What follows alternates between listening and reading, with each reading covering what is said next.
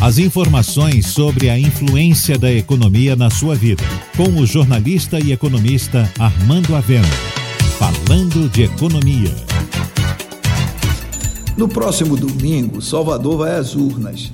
E aqueles que desejam ser eleitos pelo povo precisam conhecer a cidade que pretendem governar. Salvador é a nona economia do país e a maior do Nordeste. E nos últimos anos tem mostrado dinamismo, pois em 2017 superou Fortaleza, retomando a liderança regional e gerou um PIB de quase 63 bilhões de reais, que é 15% maior que o de Recife, por exemplo.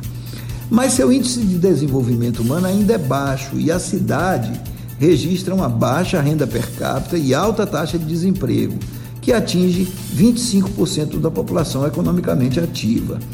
A situação social não é pior porque as inúmeras obras de infraestrutura que estão sendo tocadas pelo governo do estado e pela prefeitura de Salvador ampliaram a oferta de emprego e o auxílio de emergência de 600 reais evitou um colapso na renda da população, especialmente na pandemia.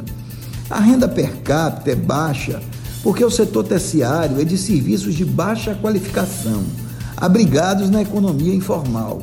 Além disso, o setor serviços em Salvador transita na informalidade e 40% do mercado de trabalho é informal.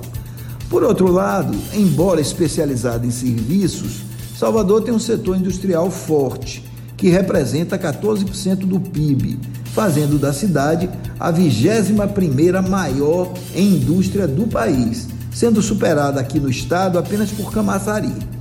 Para crescer e aumentar a renda de Salvador, é preciso ampliar os investimentos em indústrias não poluentes, aumentar a agregação de valor no setor serviços e estimular a expansão de setores como a construção civil, os setores de alta tecnologia, as atividades de logística, saúde, educação e outras. E além disso, os novos dirigentes precisam investir maciçamente em educação e qualificação de mão de obra que é o único instrumento capaz de reduzir a pobreza e a informalidade e ampliar as oportunidades de negócio. Você ouviu Falando de Economia, com o jornalista e economista Armando Avena.